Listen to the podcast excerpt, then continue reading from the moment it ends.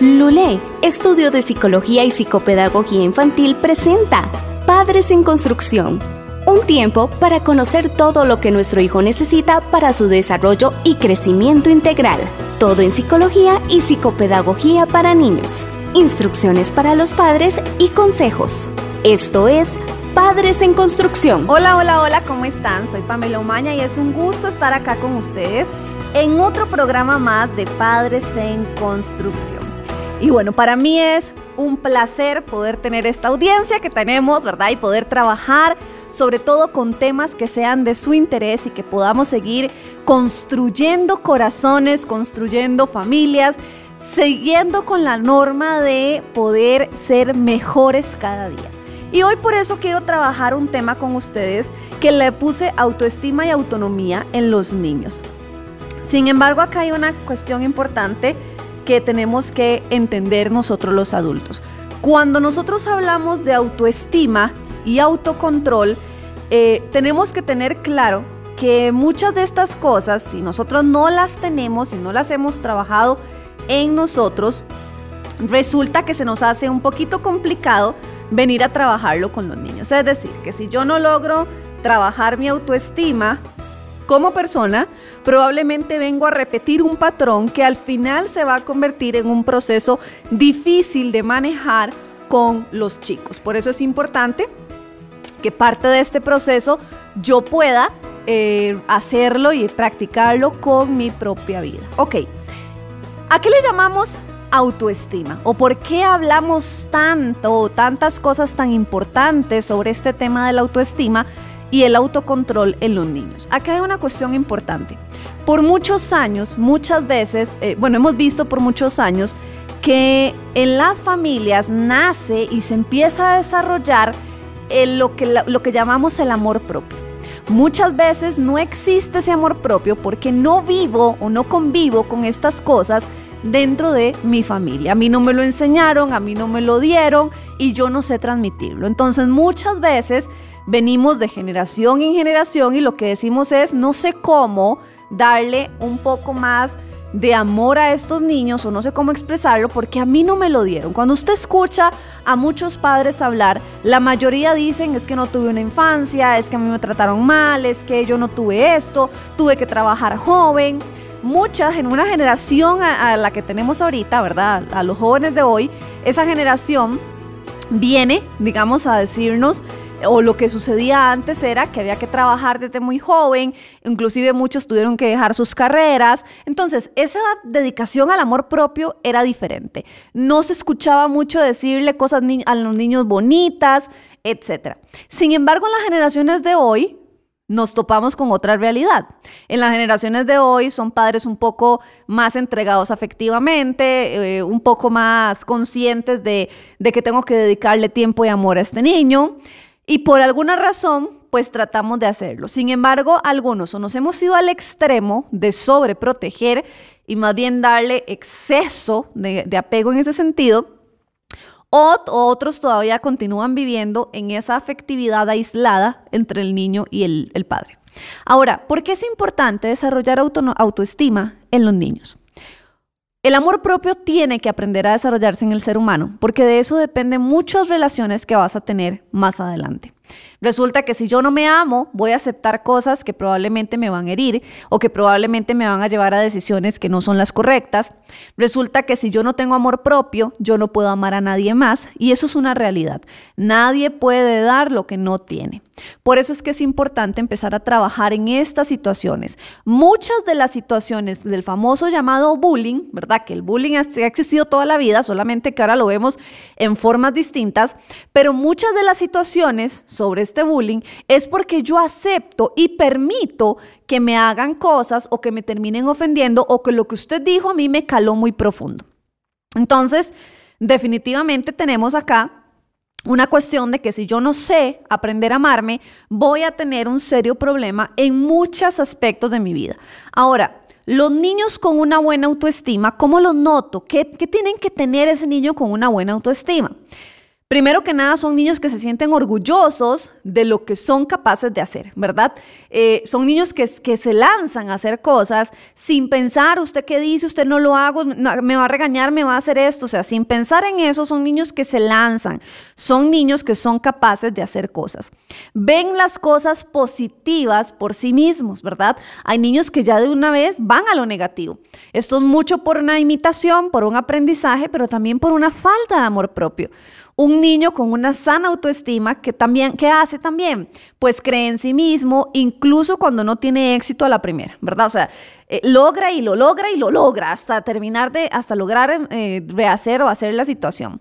Se sienten valorados, se sienten aceptados, no le temen a lo que el otro diga, no le temen a la sociedad, no le temen a las situaciones. Se aceptan a sí mismos, incluso sabiendo que cometen errores, incluso sabiendo que hay cosas que no las hacen correctas, pero no lo toman tan personal o no lo toman como algo de que no puedo salir adelante, ¿verdad? Ahora, ¿Cuál es la diferencia con un niño que tiene una o que muestra una baja autoestima?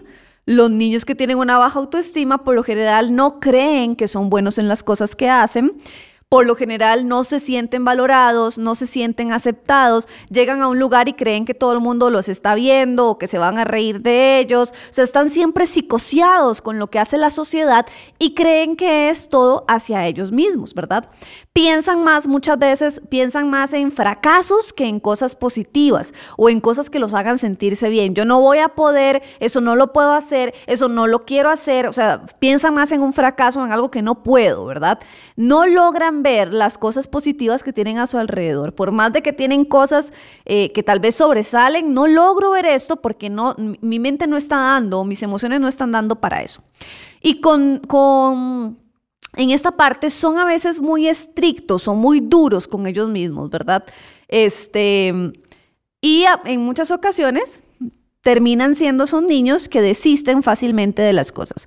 No lo logré, lo dejé tirado, ya no lo voy a hacer. O sea, tiro la toalla fácilmente. Entonces, definitivamente, si ven la diferencia entre una sana autoestima y una no sana autoestima, tenemos cosas y factores que nos afectan en el diario vivir, cosas que termina siendo una situación difícil de poder enfrentar y afrontar a ellos mismos. Ahora, la autoestima es indispensable y usted que es papá, mamá, abuelo, abuela, tío, el que convive con el niño, el amor propio se nota, y se los puedo decir, el amor propio se nota desde la esquina. Usted conoce una persona y usted sabe si tiene una sana autoestima, si la tiene alta, si está bien consigo mismo, con solo que abra su boca para hablar. Resulta que sí. Resulta que cuando uno se topa con alguien y uno dice, ah, ese no. ¿Por qué?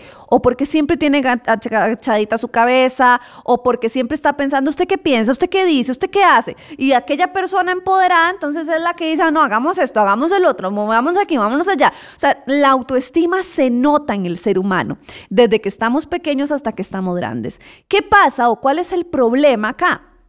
Que si yo como adulto que convivo con ese niño, yo no me la creo, yo no me amo, yo no tengo una sana autoestima yo, es muy difícil que mis hijos imiten ese proceso y sean diferentes a mí. Por lo general es una cadena que arrastro de baja autoestima. Ahora, acá yo relaciono el tema autoestima y autonomía porque aquí hay algo importante. Cualquier persona diría que tiene que ver la autonomía con la autoestima, tiene mucho que ver. Entre yo más trabajo, el que usted sea independiente, el que usted sea autónomo, el que usted logra hacer las cosas, mejor voy a tener una sana autoestima. ¿Por qué? Porque resulta que en la vida siempre lanzamos etiquetas y mensajes inconscientes. Resulta que desde que nacemos, ah, que va a ser futbolista, el típico que si patea la pancita es futbolista. o, si, y, y si es mujer, ¿verdad? También. Ok, Típico ese tipo de cosas. Eso es una etiqueta que nos ponen en nuestra cabeza. Pero también hay etiquetas que, suelen ser muy difíciles y duelen mucho también. ¿Por qué? Porque en ocasiones entonces es, ay, va a ser igual de, de deprimida como la mamá o como el papá. Ay, es que va a ser igual de tímida como fulanita. O sea, ahí también hay etiquetas que nos van dando una autoestima que nos baja.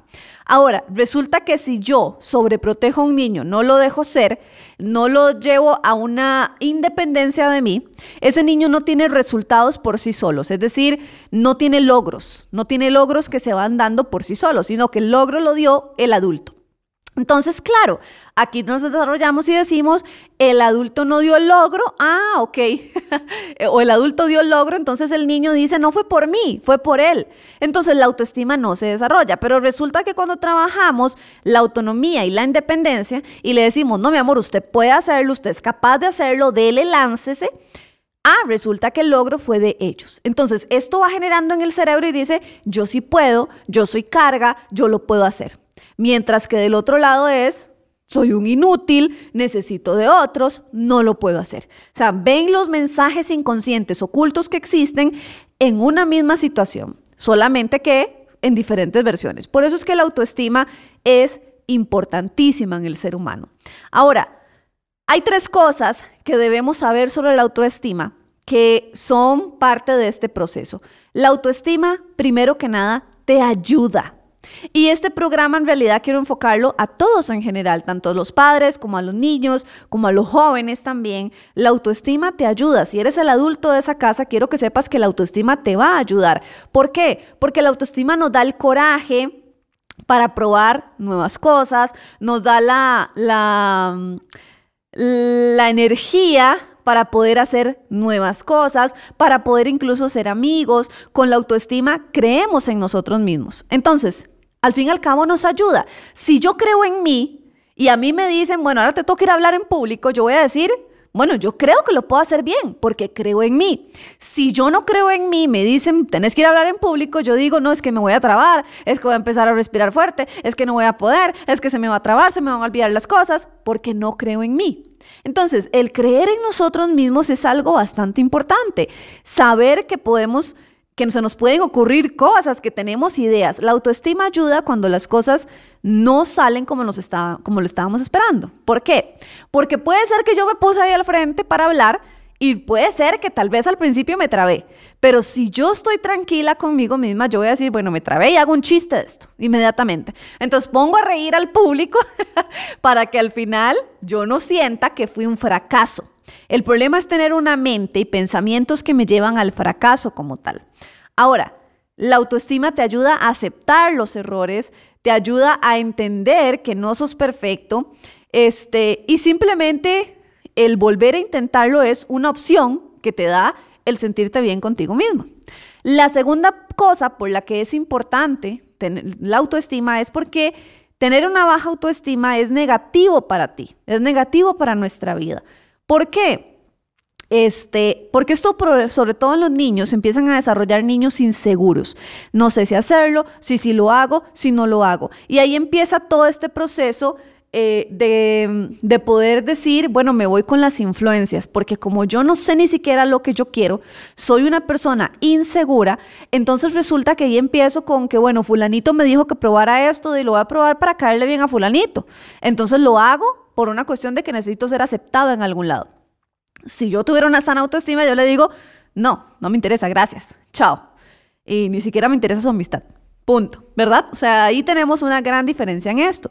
Entonces, no creer que puedan hacer las cosas bien es un problema. El no creer que yo puedo o soy capaz de hacer algo es un problema. Entonces, sí tenemos que tener claro acá que la baja autoestima hace que un fracaso en la vida se vea peor de lo que realmente es.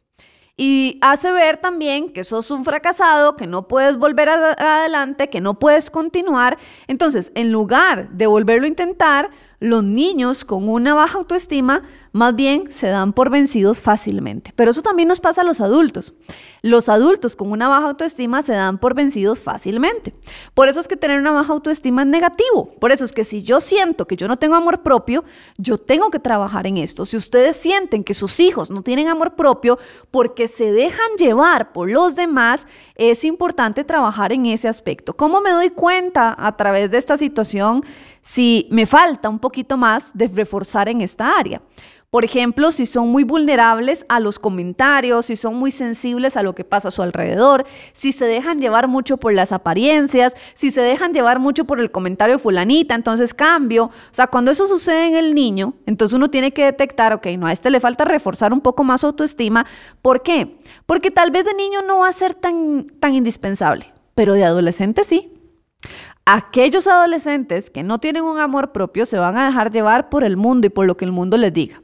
Y al final se pueden meter en muchos chascos, en muchos problemas e inclusive atentar hacia su amor propio en muchos aspectos. Por eso es que es importante que yo tenga un niño con una sana autoestima para que al final no termine cometiendo o tomando malas decisiones en este aspecto. Otra de las cosas es, puedes hacer crecer tu autoestima. Esto es importante que tengamos que, tenerlo claro. No es que si yo ya nací con esto o a mí me lo impuso el ambiente, entonces ya no hay nada que hacer. No, así como el niño puede mejorar su autoestima, ustedes como padres también lo tienen que hacer. De hecho, esto es algo demasiado hermoso de trabajar a nivel familiar. ¿Por qué?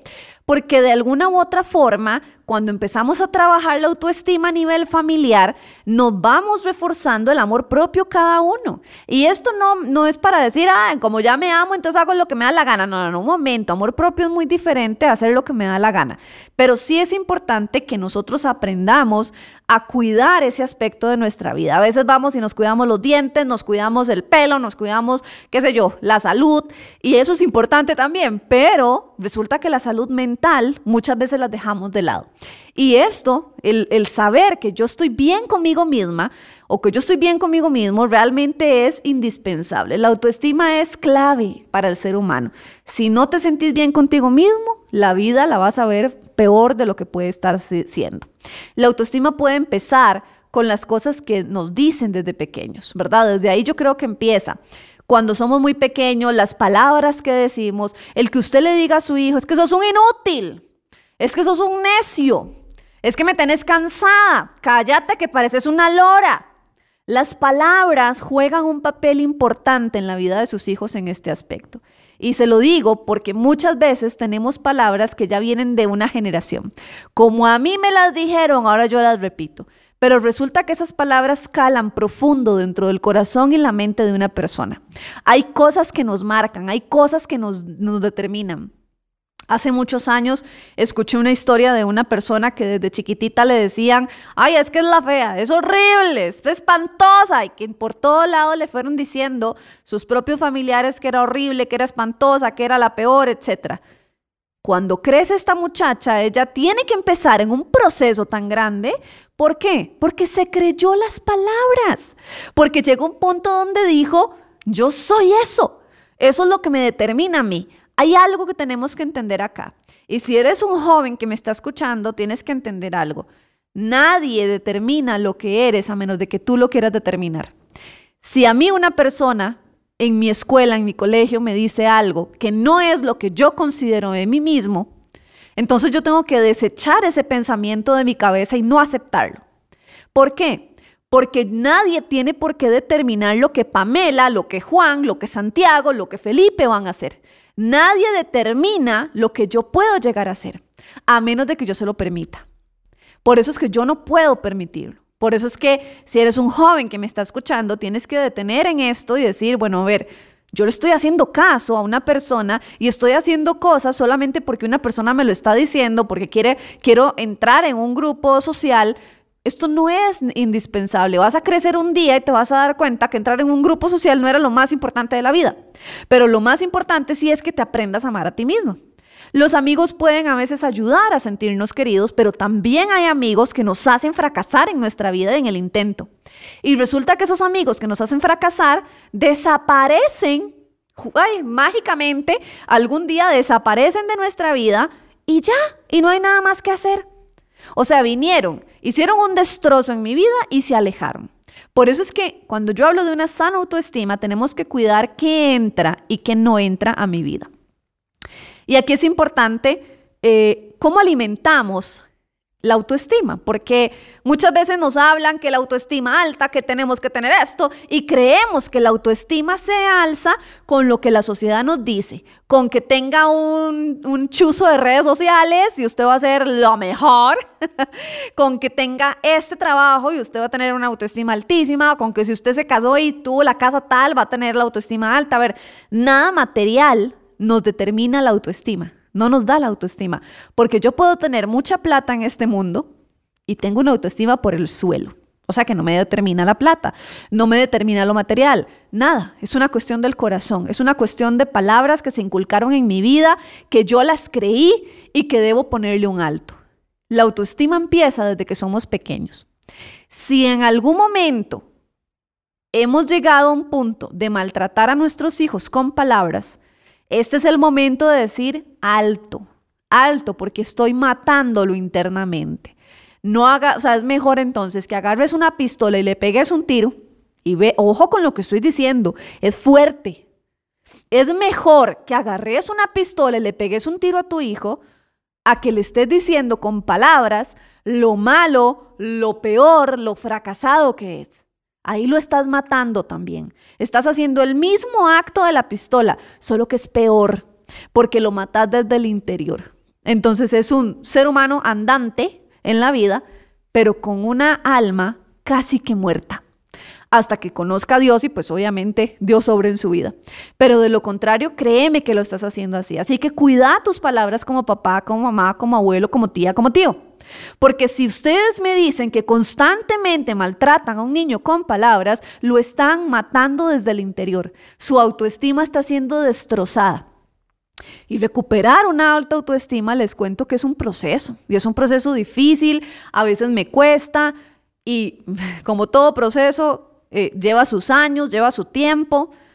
Así que, ¿para qué vamos a hacer esto? Así que, ¿cómo alimentamos la autoestima más que más bien quitarle y restarle a ese niño. Aquí es importante que, que tenemos que aprender a seguir ciertos pasos para alimentar esto. Primero que nada, vamos a hacer una lista de las cosas que hacemos bien. Ustedes no solo se van a enfocar ahora, vamos a hacer como, un, como si fuera un taller esto, no solo se van a enfocar en todo lo malo que Juancito tiene, que es un desorganizado, que es que es distraído, que es que habla feo, que es que hace esto, que es que hace el otro. No, no, no, van a dejar lo malo de Juanito, van a agarrar una hoja y van a hacer una lista de cuáles son las cosas que Juanito hace bien. Puede cantar o bailar. Lee bien. Es bueno en algún deporte. ¿Sabe contar algún chiste? Ok, vamos a intentar hacer una lista para poder ver más allá de lo que tiene mi hijo. Porque resulta que la mayoría de veces nos enfocamos en lo negativo. Y esto es muy fácil. De lo negativo ustedes podrían sacar hasta dos hojas enteras, hasta de uno mismo pero es muy difícil empezar a ver las cosas positivas que hay alrededor de esa persona. Sin embargo, es una práctica que me va a ayudar a mí a entender, wow, o sea, no solo tengo un niño que fracasa en ciertos aspectos, sino que tengo un niño que tiene habilidades y cualidades que puede ser muchísimo mejor que todas las malas. Dos, practica, ayúdale a practicarlo, esas cosas que hace bien. ¿Te has dado cuenta, mi amor, de saqué una lista de todo lo que tú tienes muy bonito? Entonces, en lugar de estarle diciendo inútil, cállese, lo que sea, saque una lista, enséñesela y enmárquela y diga, mira, esto eres tú. El niño cariñoso, el niño sensible, el niño empático. Eso eres tú, Juancito. Tú también tienes todas estas cualidades, mi amor, me encantan. Como esto muy típicamente lo voy a empezar a decir porque es más fácil decirle, ah, ya viene lo desorganizado. Qué pereza, usted como siempre, desordenado. Eso es más fácil a que andar diciéndole, ay, ahí viene lo organizado de la vida. Uno no hace esto realmente. Pero como es muy difícil, entonces usted haga esa lista de sus hijos, enmárquela, póngala en algún lugar de la casa y diga, Pamela y sus cualidades. ¿Para qué? ¿Para qué toca hacer esto? Para que su hija Pamela, cada vez que pase por ahí, diga, mira, ahí dice que yo soy amigable. Entre más Pamela lea esas cualidades diariamente, más se va creyendo esto. Y esto es una fórmula mágica que muchas veces no la hacemos. Vean, la mayor parte de veces nosotros los adultos lo que hacemos es llegar simplemente a decir las cosas malas que tienen los niños. Entonces, claro, son etiquetas y pensamientos que ponemos en ellos que al final van a determinar su comportamiento y su carácter. Entonces, ¿qué va a pasar? Que entre más pasa el tiempo, entonces me la voy creyendo. Como usted me dijo desorganizado, yo voy a ser un desorganizado. Pero resulta que si todos los días Pamela pasa por ahí y lee que Pamela es simpática, que Pamela es amigable, que Pamela es apasionada, juren lo que ese niño va a ir proyectándose a eso que usted está poniendo ahí. Y no solo eso, esas cualidades que usted va a marcar y las va a poner en un lado de su casa, le van a ayudar no solo a subir la autoestima de su hijo, sino que le van a ayudar a usted a entender que cuando haga algo que no tiene que hacer, ha hecho 10 cosas más que sí tenía que hacer. Y ahí me van a dar un parámetro de comparación, de decir, bueno, esto que acaba de hacer no era como para decirle tonto, para decirle desgraciado, para decirle eh, baboso, no era para, para esas palabras que hieren y matan internamente. Ahora, otra técnica, otra cosa que usted puede hacer dentro de su casa, aprendan a cambiar el no puedo por el puedo. Porque a veces acá esto es una cuestión ya meramente impuesto por la sociedad. No, no me sale bien esto, no soy capaz, es demasiado para mí, no lo puedo hacer. Y esas palabras muchas veces las escuchamos desde los más grandes. Cada vez que alguien piense en negativo, vamos a intentar decirle, ¿cómo? No, sí puedo. Me cuesta, pero sí puedo. Se me está dificultando, pero sí puedo. Puedo, yo puedo. Porque todo obra para bien y todo el ser humano puede con la voluntad, con la ayuda de Dios. O sea, todo lo que a mí yo me proponga, yo lo voy a lograr con perseverancia, con paciencia, con constancia, pero lo voy a lograr. Así que no hay nada imposible. Siempre se puede hacer las cosas. Pero para eso tengo que dejar de lado la sobreprotección y empezar a trabajar la autonomía. Aquí es donde se empieza a mezclar la cosa. Claro, para yo tener una sana autoestima, yo necesito llevar a los niños al entendimiento de tú lo puedes hacer solo. Yo te podría amarrar los cordones y te los amarro en un segundo y son fáciles de hacerlo. Pero yo quiero que tú aprendas. Para eso se necesita tiempo, paciencia de su parte. Tú lo vas a intentar. No importa si el primer cordón quedó uno así, hay otro ahí por allá y salido. No importa, lo hiciste excelente. Qué belleza. Mañana lo vuelves a intentar. Y ahí vamos. Ahí vamos enseñándole a que ellos son capaces de hacer las cosas que se proponen, no que se propongan algo y yo se lo termino haciendo. No, ellos son capaces de hacerlo. Otra cosa que nosotros tenemos que trabajar mucho en la casa para alimentar esa autoestima es, primero que nada, tratar de esforzarnos al máximo. Ahora, para sentirnos bien con nosotros mismos, tenemos que aprender a esforzarnos de las cosas que nos dan. Por eso es que yo acá siempre le digo a los papás, cuando me dicen, eh, bueno, es que yo le termino recogiendo los juguetes, deje que su hijo se esfuerce un poquito más. El esfuerzo no lo va a hacer fracasado. El esfuerzo no va a decir, ay, es que qué pecado, pues es que tiene tres añitos, ¿cómo no lo va a ayudar? O sea, no. El esfuerzo le va a ayudar a ser un ser humano de bien y el esfuerzo le va a, ayudar a sentirse bien con él mismo porque por, me esforcé pero lo logré. Yo no sé si a ustedes les ha pasado alguna vez, pero a mí me ha pasado muchas veces que a través del esfuerzo que he tenido que hacer en algunas cosas, me siento orgullosa de mí misma por haber llegado ahí, a pesar del esfuerzo que tuve que tomar para poder llegar ahí. Pero es una satisfacción que tal vez en el proceso uno dice, no, no lo voy a lograr y uno llora y hace el show. Pero al final logras tener esto. Ese esfuerzo es importante. Por eso es que deje que se esfuercen. ¿Qué, qué pecado, pero que es que el chiquito no puede lavar su plato. Jamás. No, no, no. Deje que se esfuerce lavando el platito. Ahí entramos en la autonomía de nuevo. Deje que se esfuerce tendiendo la cama. Algún día va a lograrlo perfectamente. Deje que dé un máximo esfuerzo un poquito más allá. Eso lo va a hacer a, sentirse bien él, a pesar de que en un principio no le guste, le dé pereza, pero un día él va a decir, bueno, yo logré hacer esto, yo he logrado estas otras metas en mi vida. Y eso lo va a determinar en una sana autoestima. Otra cosa que alimenta la autoestima es pasar tiempo con la gente que queremos. Entonces resulta que aquí les estoy diciendo que para que su hijo tenga una sana autoestima, pues sí, usted tiene que pasar tiempo con su hijo. A ver, yo aquí les digo algo y voy a hacer un gran paréntesis en esta cuestión. Tomen un momento esta reflexión en sus vidas. ¿Para qué tomaste la decisión un día de traer un hijo a esta vida?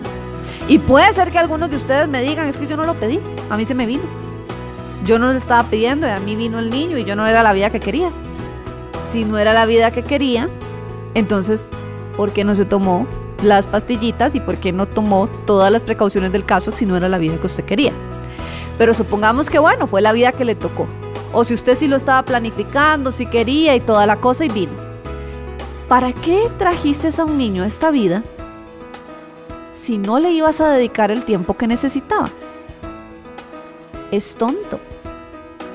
Es como que yo anhele algo por mucho tiempo y cuando ya lo tengo, ya no le doy importancia. ¿Para qué no anhelé? ¿Para qué oré? ¿Para qué hice todo lo que tenía que hacer si al final, cuando llegó, ya no me importó? No tiene sentido, ¿cierto? Por eso es que es importante que nosotros aprendamos a dedicar ese tiempo. Resulta que ese tiempo va a ser cosas maravillosas entre el niño y la sensación que siente el niño con la familia. Esa sensación de que jugaron conmigo, de que estuvieron a mi lado, de que disfrutamos, de que nos reímos, esa sensación créanme que son como gotitas para echarle a la planta para que crezca la autoestima. Entonces definitivamente tenemos que aprender a pasar tiempo con ellos. Vamos a irnos a un corte y ya casi regresamos.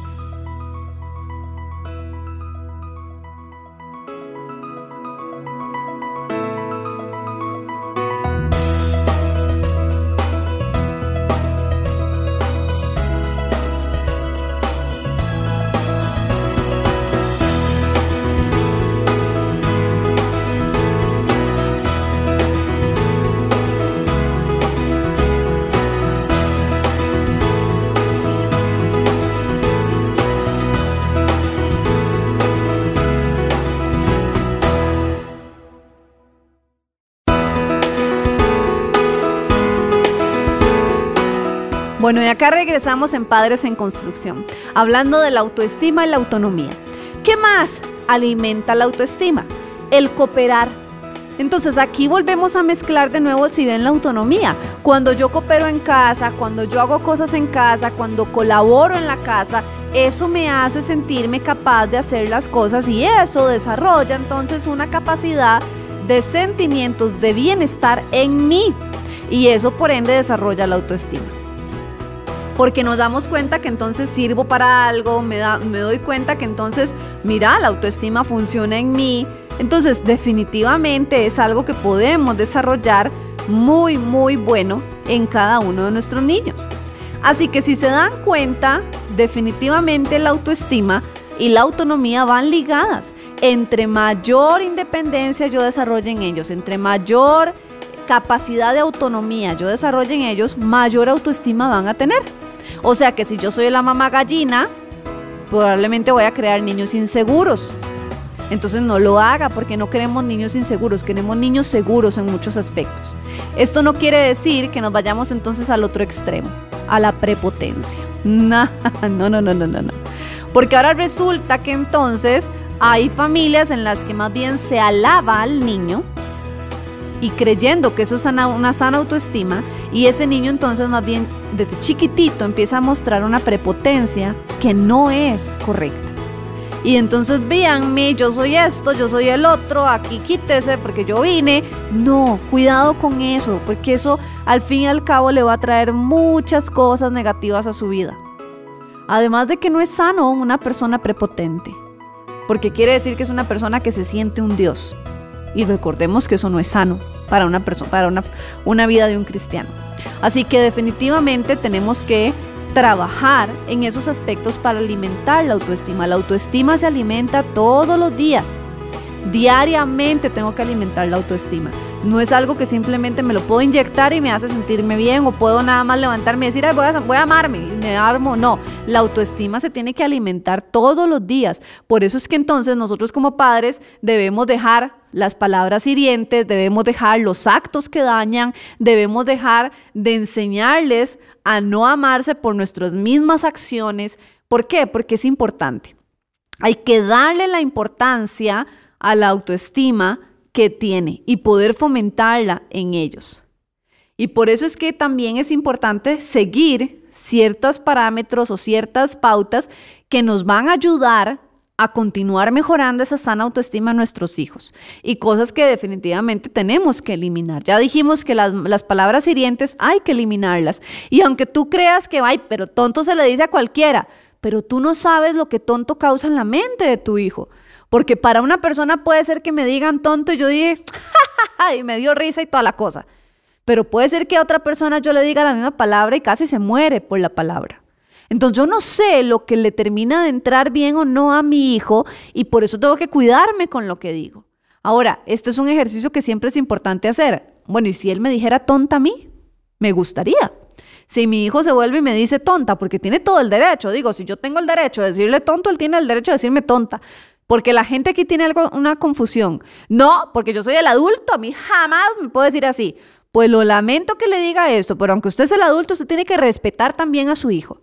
Y él tiene el derecho de no sentirse tonto en su vida. Pero si usted, que es una de las personas más importantes de la vida de él, se lo está recalcando, pues se lo va a creer. Y ahí es donde empieza el proceso negativo en el ser humano. Entonces, una de las pautas y parámetros que ustedes tienen que tener muy claro en esto de la autoestima es vigilen la forma en que le hablan a sus hijos. Si usted pasa en un puro grito, si usted pasa en una pura palabra mala, si usted pasa en, un puro para, en, puras palabras hirientes, si usted pasa en un puro enjache, como dicen, ¿verdad? Dándole los ojos por todo lado, entonces usted no puede esperar recibir cosas bonitas de parte de ese niño porque al fin y al cabo se está construyendo algo en ellos el tono con el que le hablamos, frases que decimos. Hay frases que son devastadoras y hay frases que te calan. Es como ponerse un tatuaje que te lo llevas el resto de tu vida marcada. Por eso tengan cuidado en la forma en que le hablan a los niños. El lenguaje debería ser un lenguaje de poder, de empoderamiento, hasta cierto punto, ¿verdad? Un lenguaje de, mi amor, tranquilo, si puedes, no te preocupes, hagamos esto. Mira, estás llorando, yo entiendo que no querés hacerlo, pero relájese, vamos a esperar a que se calme. Debería ser algo que nos hace ser fuertes y capaces, no algo que nos hace ser débiles y fracasados, ¿verdad? Eso es importante de tener que cuidar. Ahora, otra pauta que usted también tiene que tener acá, importante, es dedicar, como yo les decía ahora, dedicar un poquito de frases de motivación ante las cosas. Por ejemplo, yo escucho muchas veces que dicen que el sentarse a hacer una tarea es un pleito terrible.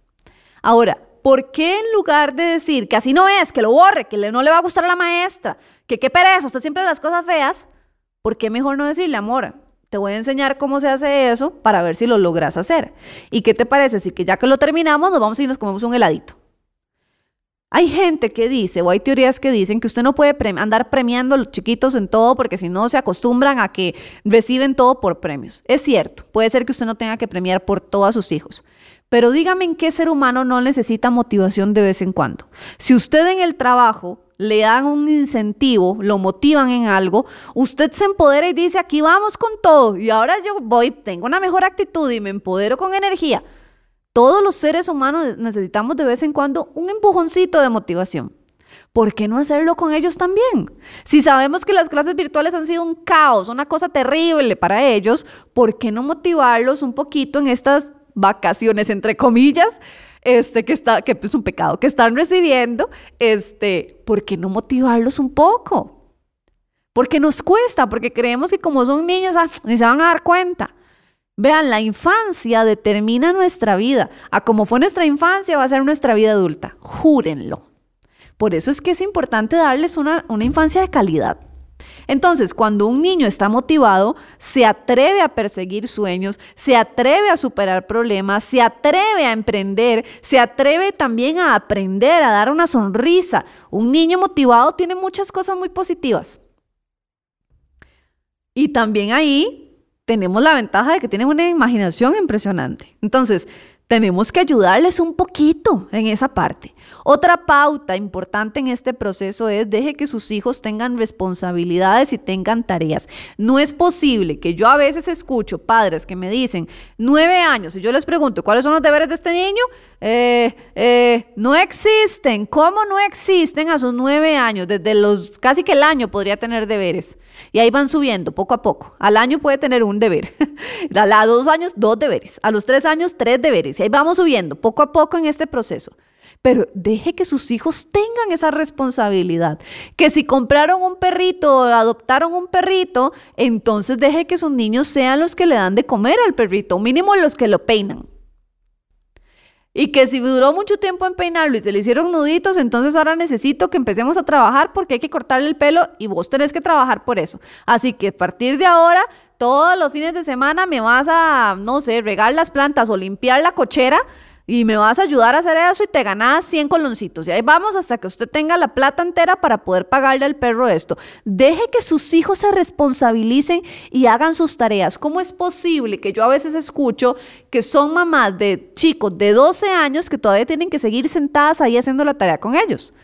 No, mis amores, por favor, por el amor de Dios. Yo tengo que dar responsabilidades y esto da madurez. Y eso también ayuda a sentirse bien consigo mismo, porque yo lo logré, porque yo lo hice, porque yo lo pude hacer. Ellos son capaces de hacerlo. Tal vez sí, no lo vas a soltar a los cinco añitos, pero ya a los nueve puedes irlo soltando. Ya los nueve van teniendo capacidades diferentes para este proceso. Así que es importante dejar que los chicos tengan responsabilidades, dejar que ellos mismos se encarguen de ciertas cosas que son de ellos. No estar ahí tan pegada a la perfección. Deje que tiendan su cama, no importa cómo queda, pero son los responsables de tender la cama. Deje que se vista solo, no importa cómo haga la combinación. pero, perdón, pero deje, deje que lo hagan solitos. Ellos sienten satisfacción con esto. Es más, a los dos años se produce esta parte de déjeme, yo puedo solo, porque se creen la cosota y creen que pueden hacerlo. Esto es fomentar autonomía y la autonomía va a ir ligada a la autoestima. Nunca compare a sus hijos ni con sus propios hermanos ni con nadie. Cada quien somos diferentes. ¿Por qué? Porque resulta que a veces en una misma casa pueden haber tres hijos, pero no los tres tienen la misma autoestima. Porque estuve siempre en una pura comparación, porque es que fulanito como es el más tranquilo, el más, el más paciente, el más esto, en cambio fulanote es aquí, es allá. Trate de no hacer esas comparaciones, ni con sus propios hijos, ni con otros niños. ¿Por qué? Hay un refrán muy popular que dice, déjenme acordarme porque soy pésima para los refranes, pero creo que lo que dice es como que las comparaciones son tediosas o son odiosas, no sé, una cosa así dice. Este, y tiene toda la, razón. Comparar es, es, feo, la verdad, porque uno al final termina creyendo, entonces yo soy lo que no quiere que mi mamá sea, entonces, ¿cómo es la cosa? Terminamos un poco confundidos sobre esto. Evite sobreproteger para que yo tenga una sana autoestima, yo necesito dejar de lado la sobreprotección. Y yo sé que en tiempos como los que vivimos, que uno escucha que acá hay unas noticias allá y que esto y que el otro, es muy fácil empezar a, a sobreproteger. Pero definitivamente esto me marca para mal la vida de un niño, ¿verdad? Deje que ellos enfrenten los problemas. No siempre tiene que enfrentarlos usted con ellos. No siempre. Ellos tienen que aprender a enfrentar esos problemas y no va a pasar más, no va a pasar a nada. Ellos lo sienten, esa, esa vibra de, de, de, soltar se siente. Por eso es que cuando uno, entra, uno ve a un niño entrando por primera vez a un lugar, a un preescolar o a alguna escuelita o algo, este, uno ve con los, cómo son los apegos. O le fue muy fácil llegar y quedarse en la clase, o le fue un caos y por semanas para poder lograr este proceso, porque depende siempre de ese chicle que estamos desarrollando con ellos. Otra cosa importante, otra pauta importante acá es ame a sus hijos y hágaselo saber. Aunque a veces parece que esto es trillado porque uno dice, obvio que amo a mis hijos. No, viera que no siempre es obvio. Yo atiendo mujeres en la iglesia, en el ministerio que, tengo con, mis compañeras de, las, mis amigas de la iglesia, y hemos escuchado mujeres que dicen, yo nunca supe si mi mamá me amó, mi papá me amó. Es que nunca me lo dijeron, nunca escuché un te amo, nunca escuché esto. E inclusive en mi vida personal, me acuerdo que hace muchos años en el colegio tuve gente a mi lado, amigas que me decían, es que su papá sí que la ama, se le nota, al mío nunca me ha hecho ni siquiera un gesto de esos que le hace el suyo. Y uno dice, ¿cómo es posible? Para mí era normal, atípico pensar que eso podía pasar porque a mí siempre, constantemente me estaban diciendo cosas positivas. A veces uno hasta cree que se más bien se lo creyó demasiado, ¿verdad? Pero de alguna u otra forma, a veces pasa que como no te lo dijeron a ti, entonces no se lo decís a tus hijos y ahí va la cadena transformándose. Por eso es que dije desde un principio, esto es para usted también, porque usted también tiene que aprender a amarse.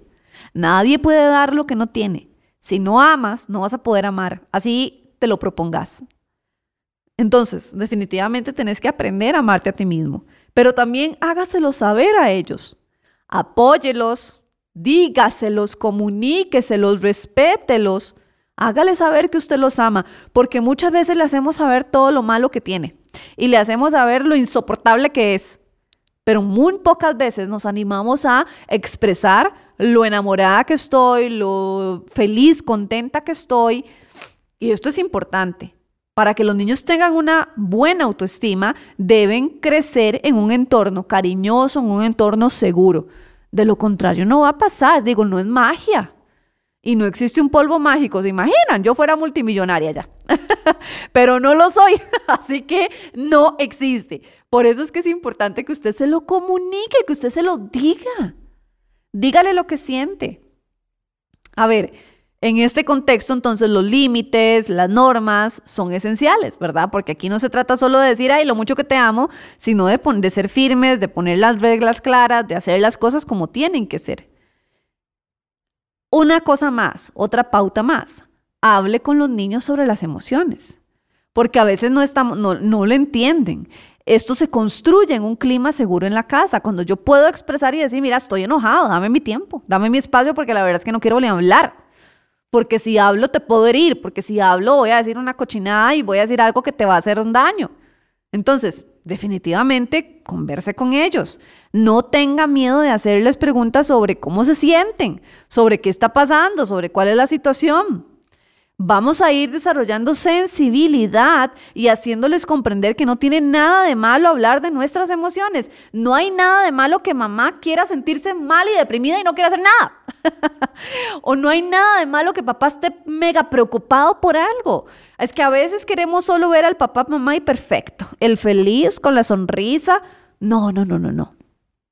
Hay momentos donde vamos a tener que decir, ok, eh, eh, ¿qué soy? Sea, en este momento la verdad es que me siento bajoneadísimo, no quiero hablar, no quiero nada con nadie y eso es importante enseñárselos a ellos. ¿Para qué? Para que exista un respeto y una armonía de un clima seguro, de un clima de una sana autoestima entre los que están en la casa.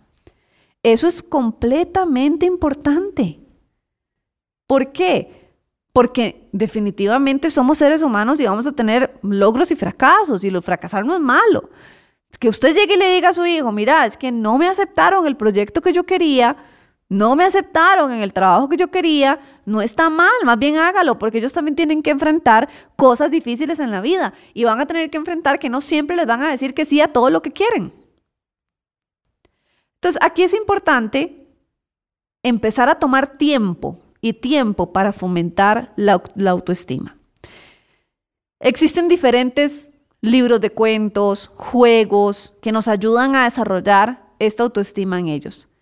Y hay millones de cosas infinitas que se pueden hacer. Y siempre debemos ir casi que adoptándonos a, la edad que ellos van teniendo. Ahora, hay dinámicas que pueden ser muy útiles, digamos, en este proceso, ¿verdad? De, de, desarrollar una autoestima. Por ejemplo, aquí les doy una idea. Vean, apunten, apunten para que empiecen a trabajarlo. Hay una dinámica que se llama el frasco de la felicidad. Aquí lo importante es que debemos conseguir un frasquito o una cajita, como ustedes quieran. Eh, o la forramos o como ustedes quieran, pero la idea es tener un frasquito ahí, en la casa. Cada día vamos a escribir en un trozo, un papel, un mensaje bonito, ¿verdad? Para alguien de la familia. Y todos los días vamos a poner como una frasecita o una motivación. Entonces, ¿qué va a pasar? Es un recuerdo agradable que todos los días vamos a meter en ese frasquito. Y se puede escribir cualquier mensaje bonito, positivo. Cuando alguien esté bajoneado, le vamos a decir, vaya saque un papelito, a ver qué le tocó en ese papelito para que para que se motive. Y muchas veces esas palabras van a calar en nosotros, van a decir, ah, fui al frasco de la felicidad y el mensaje que me dio fue, llénate de alegría. Entonces vamos a intentar hacer lo que dice el frasquito. Otro ejemplo también puede ser el baúl de los tesoros. Entonces este juego está pensado más que todo para que los niños no solamente lo analicen, sino reflexionen lo especial y lo importantes que son ellos. Entonces en una cajita o en un baúl vamos a meter un espejo. Y al, dejarlo en la casa, cuando alguien se sienta así, vamos a decir, vamos a ir y vas a verte en el espejo. En esta caja está metida el mayor tesoro del mundo. ¿Y sabes qué es? Y una vez que ellos abran quiénes son, son ellos mismos. Hoy eres un tesoro. En lugar de venir a decirle baboso, cállese, mejor haga algo como esto y dígale, bueno, ese tesoro tiene la capacidad de venir a escribir esa palabra, de hacer esa tarea, porque eres un tesoro de Dios. Entonces es un baúl con un espejo y que cuando nos sentimos así o sentimos que ya no, le decimos, aquí hay un, es un baúl y está la cosa más importante de este mundo y el que te va a dar la fuerza para lo que vas a hacer. Ábrelo. Y cuando ese niño lo abre y se ve a sí mismo, sí, mi amor, tú eres la fuerza para hacerlo, tú puedes hacerlo notitas adhesivas ya para ir terminando. Notitas adhesivas con, con, frases positivas, con cosas lindas que nos pongan energía. Entonces de repente nos levantamos y hay una notita diferente todos los días en la refri. O la vamos a encontrar en, puesta en la leche dentro de la refri. O la vamos a encontrar en el baño cuando nos sentamos. Frases que nos motiven y digan, bueno, tal vez me cuesta expresarlo verbalmente, pero mínimo escríbalo. Y que sus hijos digan cada vez que llegan a un lugar, hoy hubo una nota. Tal vez no todos los días, pero al menos una vez a la semana uno diga, mira, por allá le escondí una notita, se lo metí en tal cosa de él, ¿verdad? Como para que al final estos sean cosas que nos motivan. Desarrollar la autoestima es todo un tema y podemos llevarnos días hablando sobre esto. Lo más importante es trabajar en ella. Así que yo les digo que estén muy atentos porque estamos trabajando, estoy trabajando en un taller que puede ser de gran bendición para todos sus hijos y pronto estaremos sacándolo el anuncio, digamos, para que podamos tenerlo y que sus hijos puedan estar presentes. Pues en este momento va a ser virtual, pero vamos a intentar que sea un, un taller bastante hermoso para cada uno de ellos. Así que estén muy atentos a todas las redes sociales. Espero que se encuentren muy bien. Recuerden que el amor propio indispensable. Así que hay que trabajar en eso un poquito más. De verdad que les mando un enorme abrazo, un enorme beso, que Dios me los bendiga muchísimo y nos escuchamos en un próximo Padres en Construcción. Chao.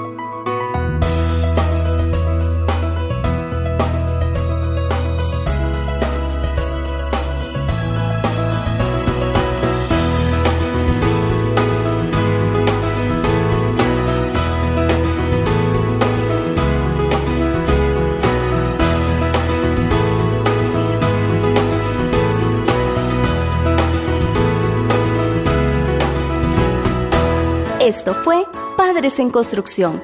Todo lo que los padres debemos saber para que su hijo crezca y se desarrolle bien. Psicología y psicopedagogía para niños e instrucciones para los padres y consejos. Esto fue Padres en Construcción.